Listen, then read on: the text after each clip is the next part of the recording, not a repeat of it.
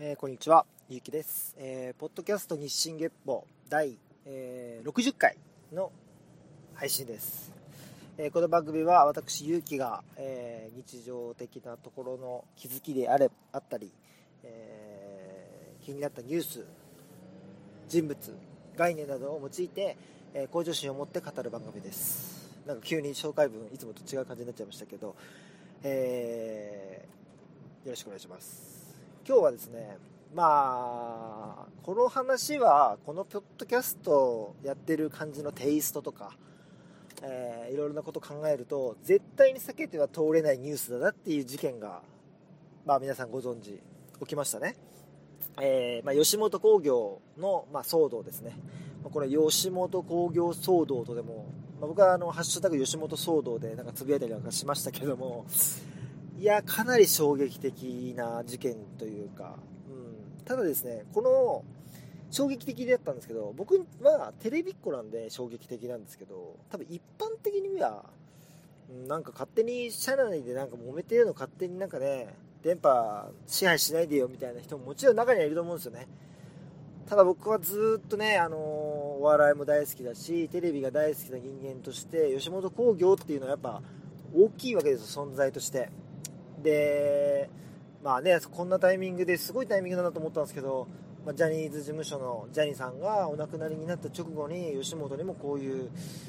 まあ、転機とも言えるようななんかその、うん、一つの時代の節目感があるようなことがポンポンって立て続けに起きたりなんかしてまあこのねあのテレビの業界っていう芸能界っていうその業界の空気とかルールとかシステムとかがまあいろいろ変わろうとしている、まあ、ちょうどそういうタイミングなのかなということを感じさせられました。はい。まあ、そういうのがまあざっくりとしたお話なんですけど、なんか、まあ、この事件、そうですね、あのー、を論じるにあたって、まあ、僕はやっぱちょっとこう本質っていうところからなるべく遠ざかってはいけないなと思っていて、っていうのは、どうしてもですね、テレビはまあ、ビジネスであの人たちはやられているので、ワイドショーの人たちとかは、まあ、視聴率が欲しいわけですよね。となると、あの事件をどう面白おかしく伝えるかっていうところにやっぱ焦点が当たってしまって、まあ、例えばですけど、宮迫亮 VS 吉本興業とか、スッキリの加藤浩次 VS 吉本興業とか、要は芸人 VS 吉本興業みたいな。ね、まあ、吉本興業じゃなくてもいいですよ。芸人 VS 事務所とか、社員 VS 社長みたいな、そういう縮図ってやっぱり共感も生むし、あの、わかりやすいし、興味引くと思うんですよ。で、僕も正直その見方も、あの、一つのね、あの、見方としては楽しんでます、正直。楽しんでますが、この事件について論じるってなった時に、その何ていうんですかね、その角度からを見てしまうと、だいぶ本質を見抜けないというか、本質から離れていってしまうなっていうのを、先日ちょっとブログを書きながら思いました。うん。まあ、じゃあ、本質って何なのっていう話になっちゃうんで、まあ、本質っていうのも、まあ、もちろん人それぞれ考え方があるんですが、僕が言う本質っていうのは、まず、えー、そうですね、犯罪かどうかとか、えー、その、要は、悪なのか善なのかっていうところっていうのは一番押さえとかなきゃいけないとこなのかなって思うんですね。例えばですけどじゃあこの事件で一番誰が悪いのかって言った時に意外と皆さん見落としがちなんですけどまあ反社会勢力が悪いんですよね。で反社会勢力があってその反社会勢力に仕事を依頼していたまあ要は吉本興業とかじゃなくてえっ、ー、とその芸人さんたちにオファーをかけた会社要は吉本興業を巻き込んだ人たちっていうのも一つのは要は悪い人たちじゃないですか。はい。悪いと思うんですよ。でそれによってまあもちろんこれにはあのー、知らなかったと。芸人とか吉本興業はそれに気づけなかったっていうことを前提にお話ししてますけどももうそれに気づけたってなっちゃうともうもうそれはもう誰もが話す話でもなくなっちゃうんで、はい、ただ真っ黒でした。で終わっちゃうんで、そこはまあ気づけなかったと想定してですね、お話しすると、要はその気づかせなかった人たちっていうのは、まあ、要は普通の一般の人たちがこういう風になってる。一般というか要は反社会的勢力でない人たちがこんだけの扱いを受けて、えー、今バッシングを受けている。この状況を作った人たちっていうのは僕はやっぱ一番悪いと思うんですよ。でえっ、ー、とそれがじゃあそういう人たちだったって気づいた瞬間に、えー、全てをまあ包み隠さず正直に話さなかった、えー、宮迫さんとかっていうのはまあ、その次に、えー、まあ、エラーですよね。あの、失策は犯してるっていう。うん、悪いっていうよりかは、うん、正しいことを行えなかったっていう意味で言うと、まあ、悪者になってしまいますよね。はい。で、その悪者になってしまった、じゃあ、宮迫さんが、えー、悪者のになってしまったのは分かっているけど、その中でも、正しい行いを今からでも修正して行いたいという宣言をして、えー、事務所に掛け合ってそれをさせてくれなかった事務所も次にその後手後手に回ってしまった感じになっちゃったんで、まあ、それはまた悪い形になってしまいます。バッシングの対象としてはしょうがないってなってしまうわけですよね。僕の中ではこの順番なんですよ。あのいい悪いっていう順番がただここに岡本社長の、まあ、パワハラ発言、えー、そうですねパワハラ発言や、要はもう、脅迫ですよね。あのまあ、あれが事実とするならば、あれはもう脅迫として捉えると、本来、吉本興業も、要は芸人たちが勝手にやったことによって被害を被ってる側の被害者だったのにもかかわらずなんか被害者面できなくなってしまったむしろなんか加害者側になってしまったというかその悪い人ポイントみたいなのがもしあるとしたら、その点を、その点で、宮迫さんたちを上回ってしまったっていうのが、まあ、今回の、要は本質なんじゃないかなって僕は思うんですよね。なんか、あの、要は、宮迫さんと亮さんの会見、僕はすごく胸打たれましたし、こんな風に、えー、多少上をね、あのー何ですかね、告発じゃないですけど、そういう形も含め、含め、自分たちの思っていること、えー、あとは何聞かれても全てちゃんと答えるという姿勢とか、まあ、要は言葉にハートが乗ってましたし、えー、悪いことをしたけど、でも共感はできるなっていう風にみんなに思わせた。要はそのさっきの悪者ポイントみたいなものがあるとしたら、まあ、100あったとしたら、減らすことはできたんじゃないかな。例えば50とか、わかんない60とかわかんないですけど数字数字で例えるならばそういうことがあの会見であの2人はできたんじゃないかなむしろ亮さんに関してはもうゼロにできたぐらいの、うん、そういう世間の目になったと思うんですよねでそれを受けて、えー、松本人志さんが動いて、まあ、岡本社長が会見することになるんですけども岡本社長は本来例えばじゃあ50ぐらいの悪だったのが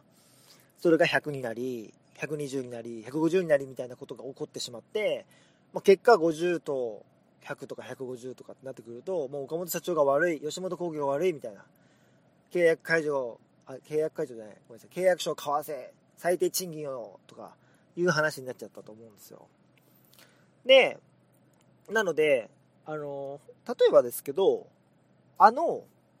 社員を皆さん出てって出て稼いで、えー、芸人と岡本社長だけになった時のあの会話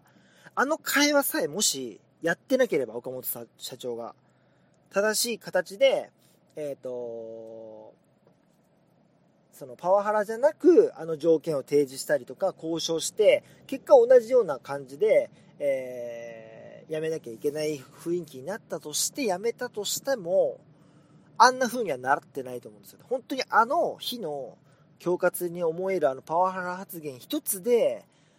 この、それを利用、まあ、言い方ちょっと悪く言っちゃいますけど、宮迫さんたちは、それをうまく利用して、自分たちより岡本社長を終わるものにできたんじゃないかなっていうところは、正直、まあ、それはテクニックとしてじゃなくて、結果そうなったんじゃないかなっていうふうには僕は思ってます。まあ、なので、今後、ね、今後というか、もともとそういうのが昔は、まあ、普通にその辺で行われているようなことが、今は SNS があったり個人で発信できる場っていうのがいっぱいあるので えー、そういうのバレちゃうよっていうそういう時代なんだよってことを岡本社長は分かってないってことですよねまあそこに関してはもう正直バカだなって思いました。はい。で、記者の質問に対してものらりくらり、のらりくらりでもないですけどね、明らかにバカだなって思われるような返ししかできなかったし、うん、質問に、質問が、えー 今1個代表例を挙げると、えー、あの2人が会見で言ってたこと、えー、事実ですか？または事実じゃないとしたらどこが違いますか？っていう質問に対して、え、ちゃんと僕の思いが伝わってなかったと思います。って言ってたんですよ。でじゃあ言った内容は、えーと、思いは伝わってなかったとしても言った内容はじゃあ認めにおめてお認めにな,、えーと、なられるということでよろしいですか？みたいな。じゃあもう一度話したいと思います。みたいな。いやいやそんなこと聞いてないからみたいな。あの、間違ってるか合ってるかを聞いてます。っていう話をまたね、何回も何回も記者の人もね、あの、怒らずにちゃんと聞いてるんですけど、全部、あの、思いが伝わらなかった僕の責任ですみたいな。だから質問の答えになってないからみたいな感じの、本当にね、頭悪い人なのかなって思わされるような、そんな会見でしたけども。うん。だからその、結局印象でね、あの、芸人側が、なんか世論を味方につけられたんじゃないかなっていうのは、まず思います。僕はそこに関しては本質かなって。やっぱりその、報道を見てもですね、芸人と吉本興業しか報じられないわけですよ。実際に、じゃあどういう会社がえーと、吉本に依頼したとか芸人に依頼したとかどういう反社,、えー、反社会勢力とつながっていて、えー、そこはどういうふうな対処をしたされていくのかとかっていうところは報道されないわけですよねそこに対する被害者の中で誰がこことつながったんだっていう、うんと、くだらない争いなんですよあの大きく見るとテレビっ子の僕からしたらあのどうでもいい話じゃないんですけどね正直興味があるんでそういう意味で言うとワイドワイドショーとかの思うツボなのかもしれないんですけど、でも本質はそこじゃないと。うん。その反社会勢力と繋がってしまったっていうところは、まあ反省はしたとしても、じゃあ100%、本当の100%、99.9じゃなくて100%、えー、ちゃんと見抜くための対処をできるかって言ったら僕できないと思うんですよね。だから、僕は対処を、その繋がらない対処ではなくて、なんかそういうことが起こってしまう可能性があるので、その時には必ずお金がもら、お金をもらっていたらお金をもらいましたと、えー、正直に言うっていう、そんなシンプルなシステムさえできれば、僕はこんな大きな話にならないと思うんですよ。なので、宮迫さんが隠したこと、これは完全に間違いです。で、それを、やっぱり言いますって言った芸人たちを、また行動させなかった吉本も完全に失敗です。だから本当ここを学ぶべきだと思うんですよね。ここしかないと思うんですよ。本当に100%繋がらないようにするなんていうのは、もうできませんから、あの、間接的にどういうふうに繋がりがあって繋がってるって言われるかもわかんないですし、絶対にそれよりも、絶対に何かあったらすぐ言います。ってことなんですよ。要は正直に入れる体質でいなきゃいけないわけですよね。何言われても、えー、ちゃんと答えられる何でも正直に答えられるように生きていかなきゃいけないいい仕事していかなきゃいけないってことなんですよそれは日頃日頃の行いなわけですよこれ突っ込まれるときついなっていうのを1個で思ってるともう全部本当に正直になって話せないんでそういうもんなんでもう本当そこしかないかなって思いますね。でえっ、ー、とうん何ていうんですかね。ちょっとだけ違う角度というか、えーと、見ていきたいんですけども1個ですね僕はすごい違和感があることがありまして吉本興業に対して、えー、契約書を交わせ、えー、最低賃金を、えー、用意しろとか、えあとなんだろう何でしたっけもう1個ぐらいあったんですよね僕のすごい気になってることがうんちょっと思い出したら言いますけどそういう要は外野の声があるわけですよでもね、僕はそれは絶対に違うと思うんですよ。まあ、要はもちろん、そういう事務所もあります。契約契約書を交わしている会社の方がもちろん多いと思います。で、多分最低賃金みたいなものも、えー、月給制のところとかもありますし、事務所によっては。それはそれで、えー、恵まれてる部分っていうのはあるとは思いますけれども、例えば月収になってくると、えー、最低いくら渡さなきゃいけないという、まあ、要は権利を手に入れるわけなんですけどもその分やっぱ失ってしまう権利もあるわけですよすごいバカ売りした時に給料制だと給料その分しかもらえないとかそういうことが起こるわけですね例えば会社員ですごいものを開発したとするじゃないですか、で会社のもう売り上げを何倍にもするような商品を個人で開発したとするじゃないですか。でも会社員として開発すると、その人の成果にはならないんですよ。会社の製品なんですよ。もちろん会社からは臨時ボーナスみたいなものがもらえるかもしれないですけど、きっと、え、こんなしかもらえないの？っていうものだと思います。要は、えっ、ー、と、会社に、はい、属するということはそういうことなんですよ。その、契約書を交わして最低賃金とかを保証すればするほど、えー、芸人になる時に夢見てた、じゃあダウンタウンや、えー、さんまさんのように売れて稼げるようになりたい。そういう風に思っている夢っていうのは少し小さくなるとは思います。だから何をするかだと思うんですよ。何をしたいか。何をその芸人が目指したいかだと思うんですよ。外野がとやかく言うことじゃないと思うんですよね。うん。これね、結構難しいところだと思いますけど、吉本に入る人って給料が安いなんて分かってて入ってると思うし、給料が安いけど、吉本に入っていると劇場があって出番がある。えー、仕事のオファーが自分に対して来な来てなくても、吉本芸人の中から、じゃあ10組ぐらい芸人呼んでもらえますかってところに入れるかもしれない。で、そのチャンスとして舞台があって、舞台には出ても大してお金数百円しかもらえないかもしれないけどお客さんの目の前に立つことによってお客さんに知ってもらえる機会がある。でお客さんが面白いと思ってくれれば、えー、SNS フォローされたりとか何かしらの、えー、目に見える形で自分たちが人気が出てきてるのかなっていうところが見えたりする。でフォロワーが例えばじゃあ1万人行きましたって言ったら、えー、この芸人頼んでみようかなっていうお客さんあクライアントも増えてくるかもしれない。そういうことが吉本興業にはあるんですよ僕吉本興業から何にも、えー、別にレクチャーも受けてないですけどずっとテレビを見てるだけでも、それがわかるんですよ。で、例えば、えー、そうですね、千原ジュニアさんとか、えー、藤原の藤本さんとかは、初舞台俺なんか250円やったでとかって言ってますけど、あれネタですからね。ネタっていうか本当に250円なんですけど、あの、あのテンション、あの言い方はネタですからね。あの、250円ありえへんじゃあやめればいいじゃんって話なんですよ。自分十何年やって、結果売れたじゃないですか。だから、なんか、やっぱりその、今、コンプライアンス、コンプライアンスとか言われてますけど、そんな、えー、大スターになりたいって言って入っていくような業、仕事にですね、コンプライアンスのクソもないんですよ。ブラック企業とかもクソもないんですよ。でね、皆さん、あの、リーガルハイっていうドラマご存知かわかんないですけど、まあ、あの、堺雅人さんが、えー、扮する小見門健介っていうね、あの、弁護士がいるんですけど、その弁護士はもう本当に依頼者のために絶対勝たせるっていう、えー、まあ、なんですかね、ちょっと変わった人なんですけど、自分が、えー、こっちがいいと A, A さんが正しいと思っても B さんにつけば B さんの言うことを聞いてちゃんと弁護するっていうまあなんかあドラマを見てる僕らからすると愛されキャラなんですけど実際にあれ言ったらちょっと嫌われるような 人がいるんですよ。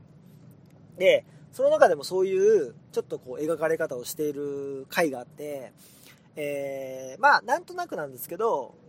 ちょっとこうジブリをモチーフにしてるのかなっていう、まあ、宮崎駿さんっぽいがモチーフになってるようなキャラクターの、えっ、ー、と、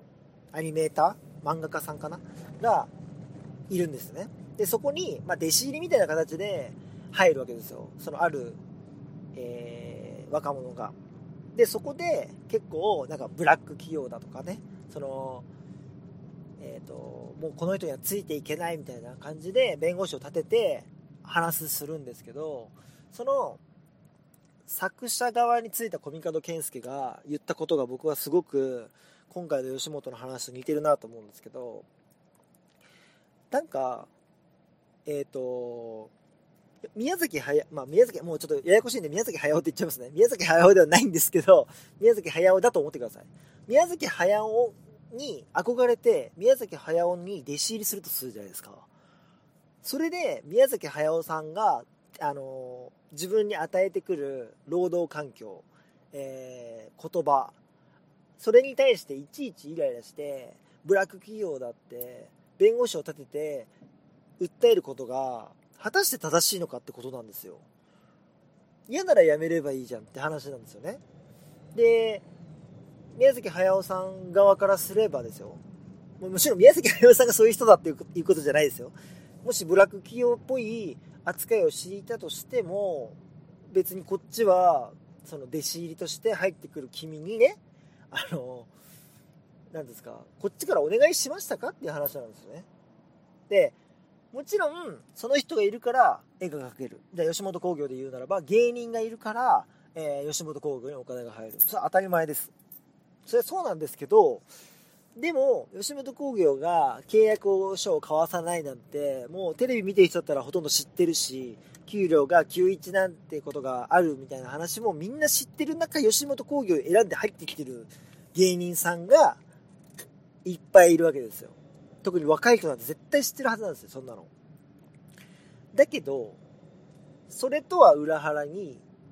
もう一般企業で勤めている人の感覚でブラック企業だブラック企業だっていうわけですよね。僕はね全然理解できないんですよ。でそれに対してたけしさんビートたけしさんも最低賃金ぐらい払ってやれよってね言ってたんですけど全く僕は共感してなくて。まあ売れたから言えるんだなって思いますよねたけしさんはね。あのー、あとその事務所のお金の回り方とかもやっぱりその最低賃金払っちゃうと今度は今6000人いる吉本興業の芸人さんのうち多分半分以下にはなると思うんですよね。あのそんな払ってられるわけはずないから。でしかも最低賃金をもらうことによってそれをそれが結果甘い汁になってしまって、えー、早く売れなきゃ俺はこんなバイトずっとやってられないんだっていうハングリー精神で売れてきた人たちみたいなサクセスストーリーっていうのもなくなってきたりとかいろんなことがやっぱあるわけですよ。なんか僕はシーソーみたいだなと思うんですけど片方に何か重視するものがあって重くすればするほど片方上がっちゃうっていうかだかその1個穴を埋めると違う穴が開いちゃうっていうのことをもっとみんな分かんなきゃいけないんじゃないのって思うんですよね。うん。なんか自由と責任はやっぱりセットなんで1個自由が増えれば責任も増える。1個責任が増えれば自由が増えるっていう感覚で物事考えないとやっぱ本質は見誤るだろうなっていうふうにすっごい思っていて本当になんかね違和感なんですよね。そので、まあ、今回契約書を結局交わすっていう話に、まあ、持ってきてるらしいですけど吉本さんは。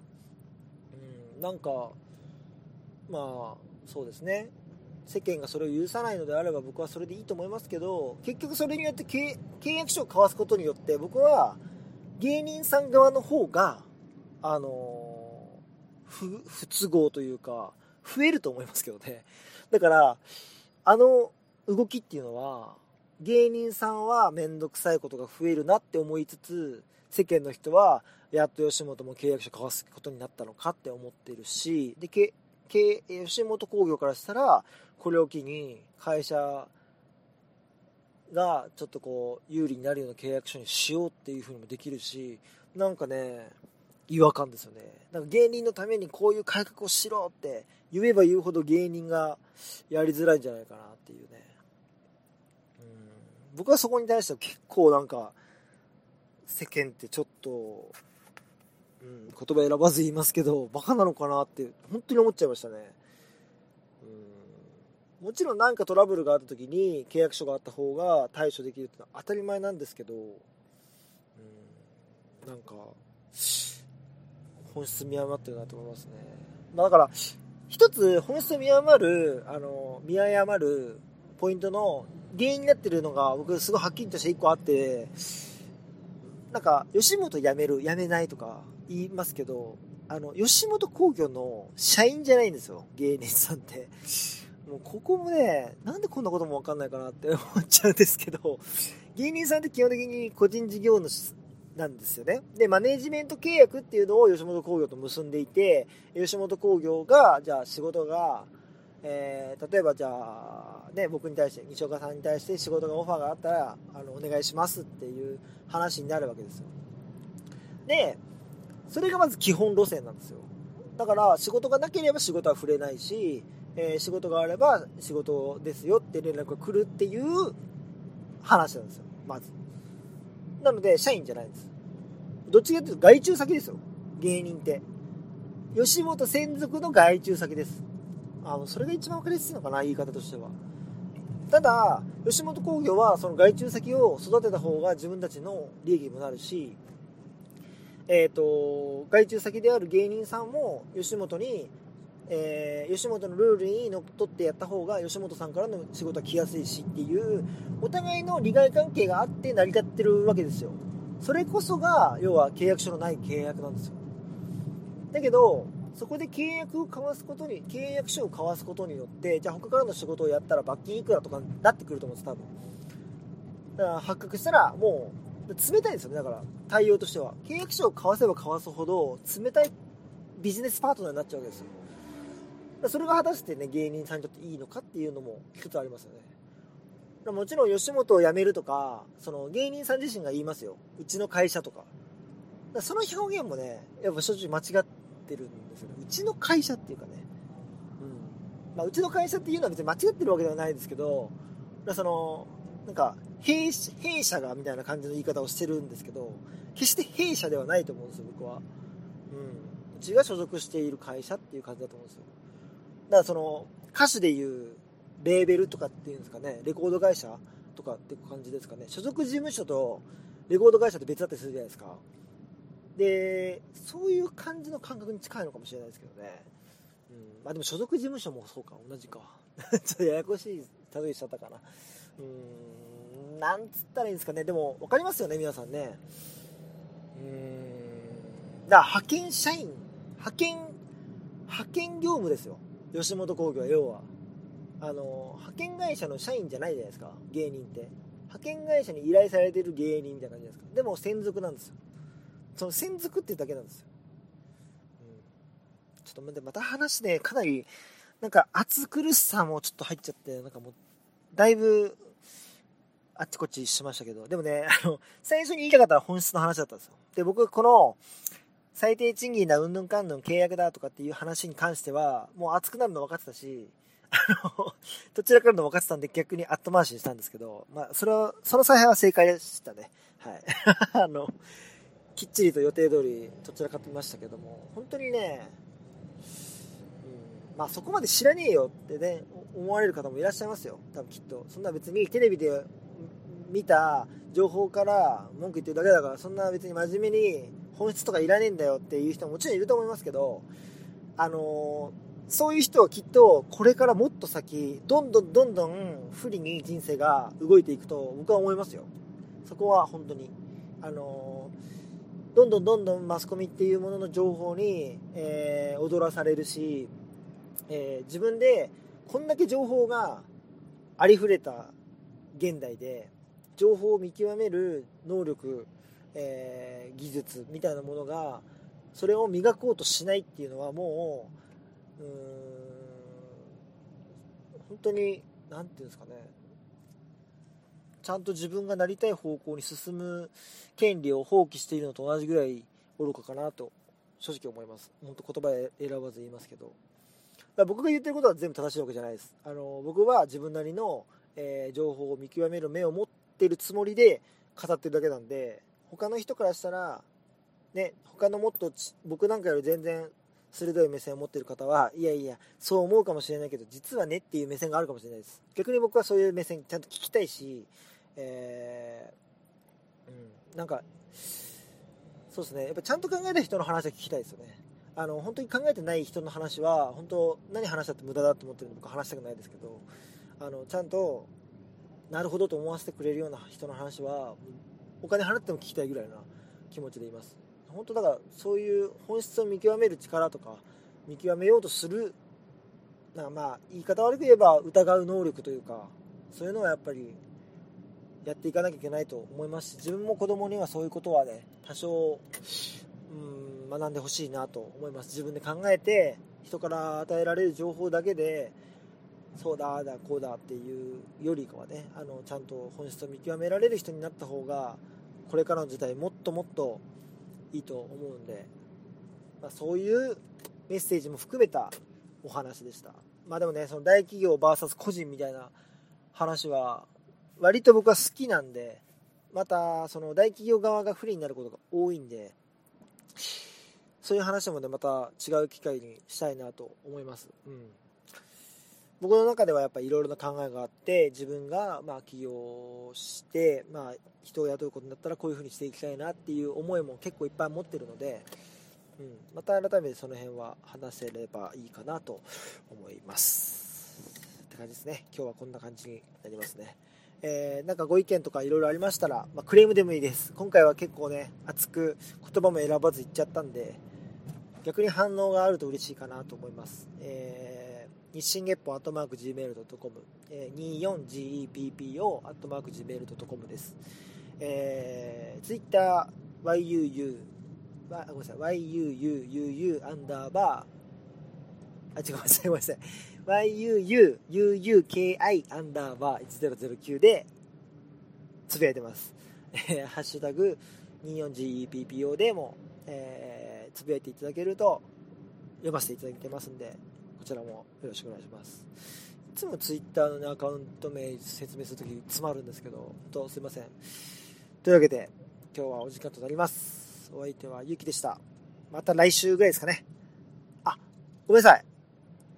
そうだ。8月8日オープンのこともよろしくお願いします。というわけで、また来週。さよなら。